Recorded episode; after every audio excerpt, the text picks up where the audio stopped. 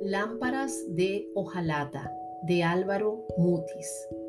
Mi labor consiste en limpiar cuidadosamente las lámparas de hojalata con las cuales los señores del lugar salen de noche a cazar el zorro en los cafetales.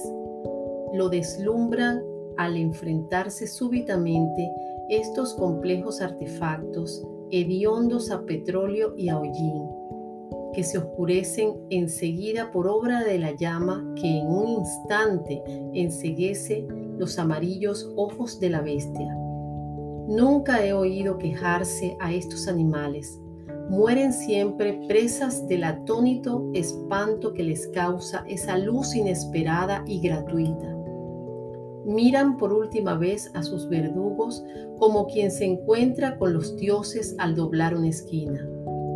Mi tarea mi destino es mantener siempre brillante y listo este grotesco latón para su nocturna y breve función venatoria. Y yo que soñaba ser algún día laborioso viajero por tierras de fiebre y aventura. Ok, este es un, un cuento corto o mini cuento de Álvaro Mutis quien fue un poeta y novelista colombiano radicado en México hasta su muerte en el 2013. Es uno de los escritores más importantes de la época contemporánea. Su estilo es eh, eminentemente anecdótico y su contenido eh, es básicamente sobre preocupaciones eh, políticas y personales y también destaca mucho el dolor humano.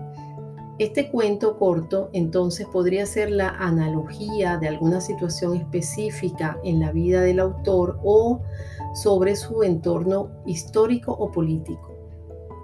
Con respecto al análisis literario, tenemos que el cuento presenta un narrador protagonista en primera persona, quien declara que su destino es justo ser limpiador de estas lámparas y que no tiene otra opción el gran personaje, digamos que es la figura de la lámpara, quien es la responsable y coautora de la muerte de la llamada bestia del bosque, es decir, del zorro. Eh, completa su cuento con un léxico mm, amplio y refinado, usando algunas figuras literarias como el símil y también se aprecia el uso de adjetivación, quizá para crear un tono de suspenso y sorpresa. Muchas gracias.